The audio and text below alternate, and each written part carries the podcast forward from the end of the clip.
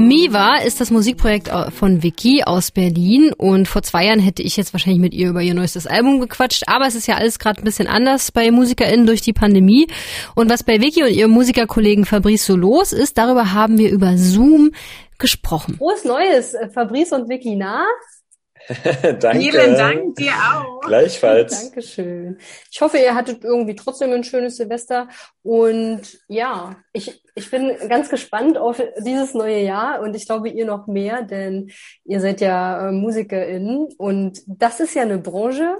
Also die Clubs und Spielstätten da mag es ja hier und da noch gehen mit äh, institutioneller Förderung, aber ich glaube, wenn man als Musiker in, in dieser Selbstständigkeit hängt und eigentlich irgendwie nur Songs machen kann, aber nicht auftreten, dann ist es schon eine Herausforderung gewesen. Deswegen wünsche ich euch für dieses Jahr, dass ihr mehr rauskommt.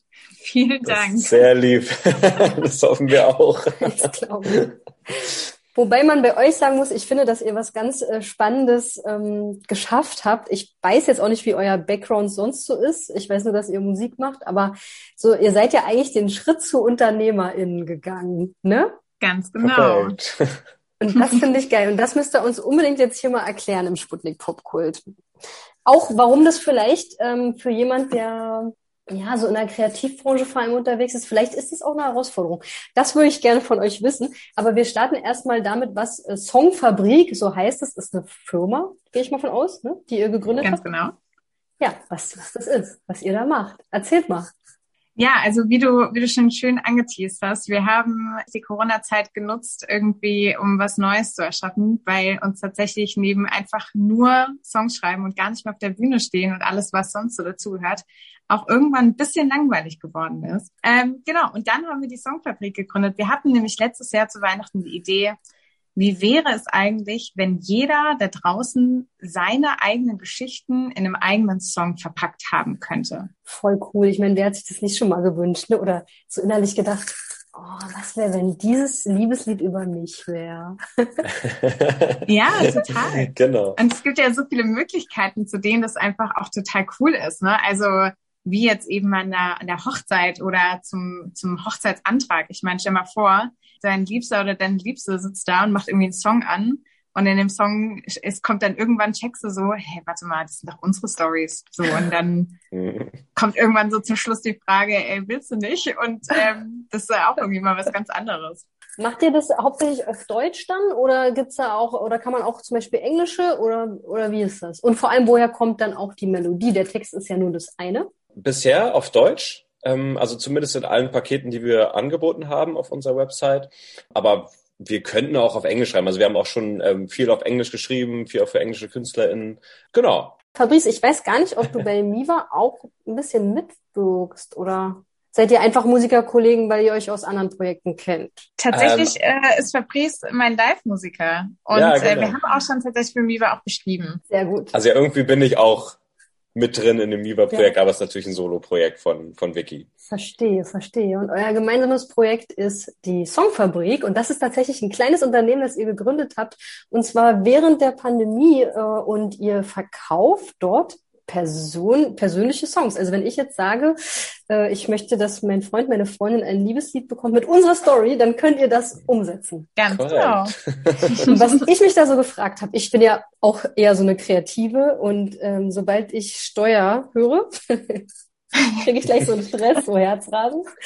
Und ich denke immer so, ey, MusikerInnen, die sind doch bestimmt auch so. Wie, wie habt ihr, habt ihr vorher ein Buch gelesen über Betriebswirtschaftslehre oder wie habt ihr das geschafft, da auch diese, ich meine, so eine Firma in Deutschland, da hängt doch super viel dran. Ne? Man kann ja nicht einfach jetzt hier irgendwas verkaufen und dann da, das Geld nehmen, ne? Also. Ja. Hm. Also es war am Anfang alles eher sehr klein gedacht.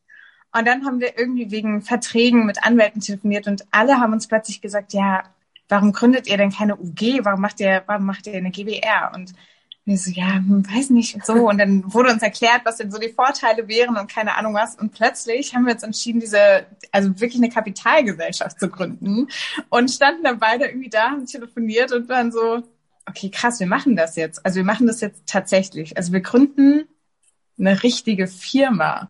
Aber wir haben uns da reingefuchst und äh, mittlerweile ähm, haben auf jeden Fall viel gelernt und sind mhm. auf jeden Fall ein gutes Stück weiter als vor einem Jahr.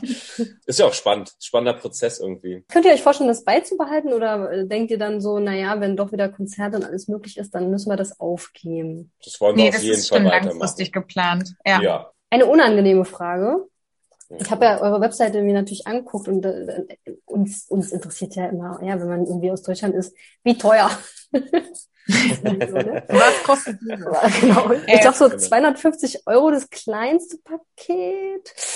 Reicht denn das überhaupt? Das ist, das ist eigentlich wenig, oder? Wie lange braucht ihr denn? Das ist doch das. Ich finde, das klingt wenig. Ja, das. Äh, es ist auch jetzt nicht viel für das sozusagen, was äh, man dann am Ende bekommt, aber wir haben halt herausgefunden in der Zeit, wo wir äh, das Ganze getestet haben, dass es uns wirklich sehr leicht auch von der Hand fällt, wenn wir diese ganzen Infos haben ähm, und dann auch relativ schnell zu einem Ergebnis kommen, zu einem sehr guten. Und daher haben wir das dann halt berechnet. Deswegen sind wir damit total fein. Ihr, ihr, wollt also ein faires Unternehmen sein, ja, wo man wirklich so einen realen Arbeitspreis bezahlt. Nicht so wie Firmen, die ein, ein Cent Produktionskosten haben und dann kostet es 300 Euro. Oder wie? So nicht ganz, aber uns war es vor allen Dingen auch wichtig, dass natürlich eine größere Masse an Menschen die Möglichkeit hat, sich sowas leisten zu können. Und ähm, wir glauben einfach 250 Euro ist für viele Menschen und uns da eingeschlossen, ne, nicht wenig Geld. Mhm. Ähm, für das, was sie daraus bekommen und was wir machen, ist es natürlich nicht viel. Ne? Aber ähm, ich glaube, Menschen müssen sich das halt auch leisten können. Und ich finde das schön, wenn sich, ja, wenn sich einfach einige Leute sowas schenken können. Sehr schön. Ey, dann danke für euren Mut, dass ihr gesagt habt, okay, ähm, wir machen jetzt hier irgendwie das Beste draus und deswegen haben wir eine Firma gegründet und auch, dass ihr ein bisschen zeigt, na ja, wenn man sich damit beschäftigt, dann dann klappt das schon. Und ich wünsche euch aber auch, dass die anderen Träume in diesem Jahr in Erfüllung gehen. Vielen, vielen Dank. Vielen Dank.